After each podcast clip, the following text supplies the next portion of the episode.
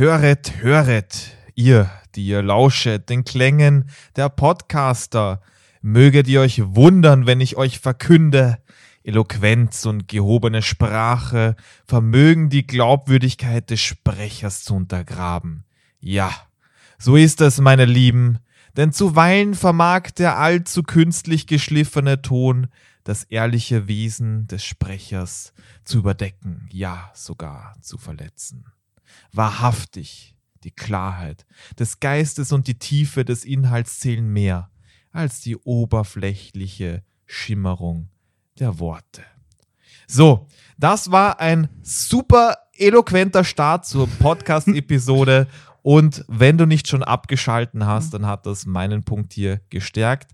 Warum eloquente Sprache deine Glaubwürdigkeit zerstören kann. Darum geht es heute und damit herzlich willkommen zum Podcast Rhetorik Geheimnisse. Mein Name ist Rudolf Wald und vor mir wie immer der wunderbare Nikolaus Zwickel. Und ich muss dazu sagen, also ich habe das sehr, sehr unterhaltsam gefunden, aber man muss ja auch dazu sagen, das hat jetzt nicht wirklich unsere Glaubwürdigkeit hier in dem Sinne, wenn wir uns ehrlich sind, unterstrichen. Und genau das ist hier das Wichtige, dass du persönlich mal wirklich dich damit beschäftigst, was deine Glaubwürdigkeit erhöht und vor allem das eloquent klingen nicht unbedingt deine Glaubwürdigkeit erhöht, sondern sogar zerstören kann, wie, wie es jetzt kurz bei uns der Fall war. Und das, sind wir mal ehrlich, das lernt man halt auch einfach falsch. Also es ist in so vielen Rhetorikschulungen oder Büchern zu lesen, zu hören, wie wichtig eloquent klingen ja so ist, aber schlussendlich wird das völlig falsch weitergegeben, weil das, das stimmt einfach nicht. Man kann extrem übertreiben und dadurch auch seine eigene Glaubwürdigkeit hier extrem herabsenken. Ich kann mich noch sehr gut erinnern, wir haben ja jahrelang einen Rhetorikclub geführt und wir hatten mal eine neue Teilnehmerin und sie hat den Hintergrund in Dicht Dichtung und etwas in der Richtung. Wir haben eine Übung gemacht und da ging es nämlich darum, dass man vor Gericht unter Anführungszeichen sich verteidigen muss und jeder hat so wunderbare, würde ich mal sagen, Reden gehalten, warum sie nicht schuldig sind oder warum der andere schuldig ist. Und sie hat in ihrer Dichterkunst etwas vorgetragen und es klingt einfach komisch und unpassend. Und da musst du einfach verstehen, umso, wenn du dich zu eloquent, zu gehoben ausdrückst, dann klingt das Ganze fremd und weil es fremd klingt, kann man dir weniger vertrauen.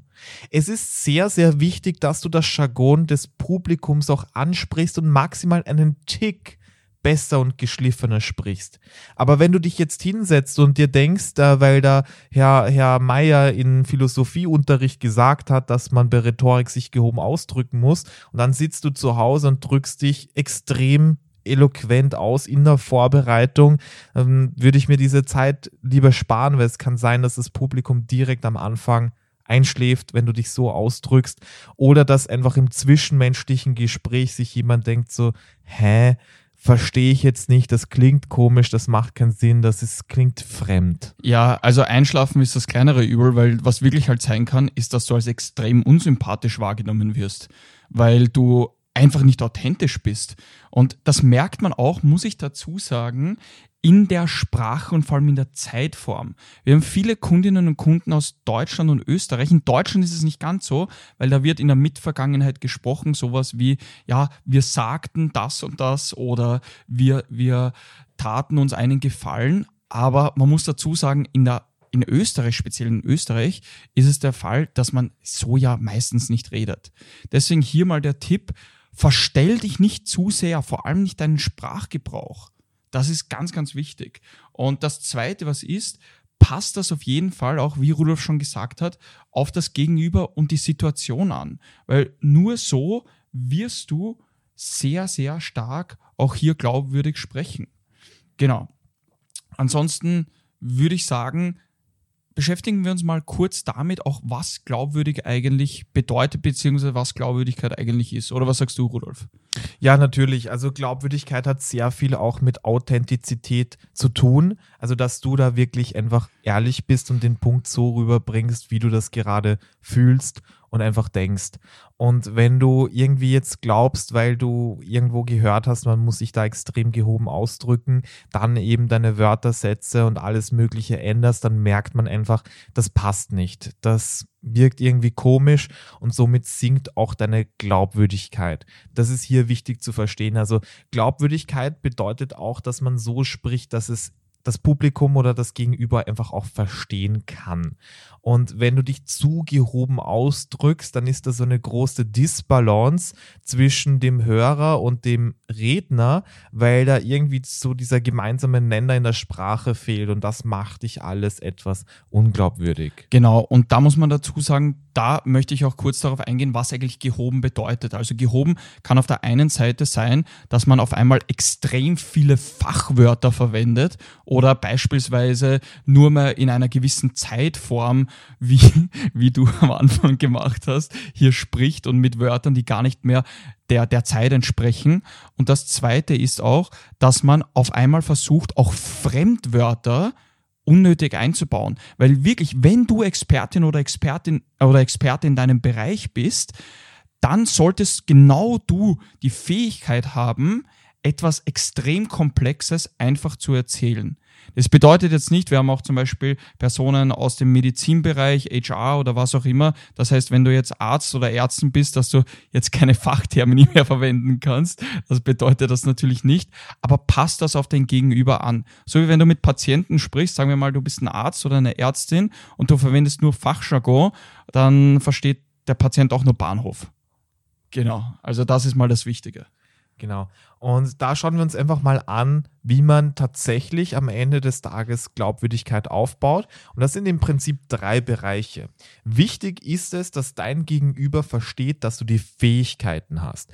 Weil ich muss das Gefühl haben, wenn du mich überzeugen möchtest, dass wenn ich zum Beispiel unterschreibe oder Ja sage oder dir ein grünes Licht gebe, dann muss ich einfach wissen, dass du fähig bist, das Ganze auch wirklich umzusetzen. Und das ist der erste Punkt, dass du einfach zeigst, dass du die Fähigkeiten hast. Da kannst du über deine Erfolge sprechen, über die Erfahrung und alles, was da dazu gehört. Und das ist schon mal ein richtig guter Punkt. Das ist die erste Checkmark, die du jetzt von mir bekommst, wenn du das richtig umsetzen kannst. Und der zweite Punkt ist, ja, okay, du hast die Fähigkeiten, aber wenn du mich überzeugen möchtest, egal von was, muss ich auch das Gefühl haben, dass du mich verstehst. Weil es könnte sein, dass ich mir denke, du bist ein Experte, aber meine Firma oder meine Situation oder meine Meinung oder mich persönlich oder meine Familie verstehst du nicht. Und das ist ein Problem. Das heißt, du musst immer zeigen, dass du dein Gegenüber verstehst. Ein Politiker muss zeigen, dass er das Land versteht. Ein Verkäufer muss auch verstehen, dass er die Sichtweise, die Bedürfnisse vom Käufer versteht.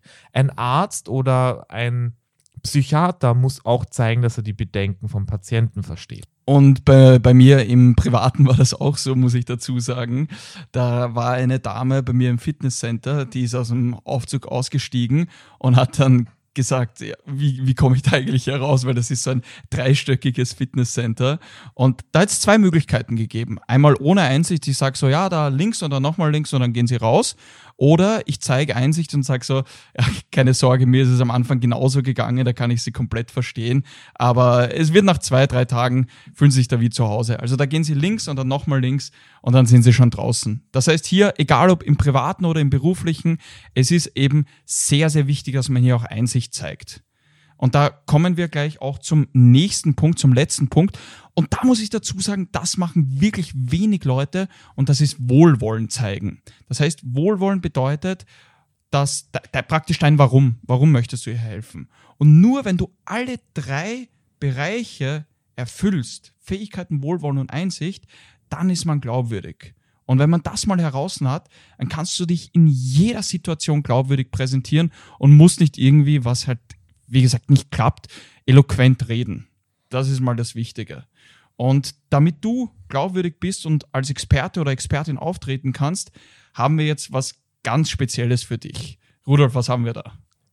Wir haben für dich die Möglichkeit, da eine kostenlose Beratung in Anspruch zu nehmen, weil da braucht man sehr oft einfach das richtige Training, die richtigen Sparringpartner, die richtigen Techniken. Und das alles bekommst du komplett kostenlos von uns, wenn du da einfach in den Link klickst in der Beschreibung oder einfach auf www.rhetorikcoaching.at gehst, dann bekommst du das im digitalen Wege. Donnerstag ist und bleibt Rhetoriktag und wir freuen uns schon auf nächsten Donnerstag. Macht es gut.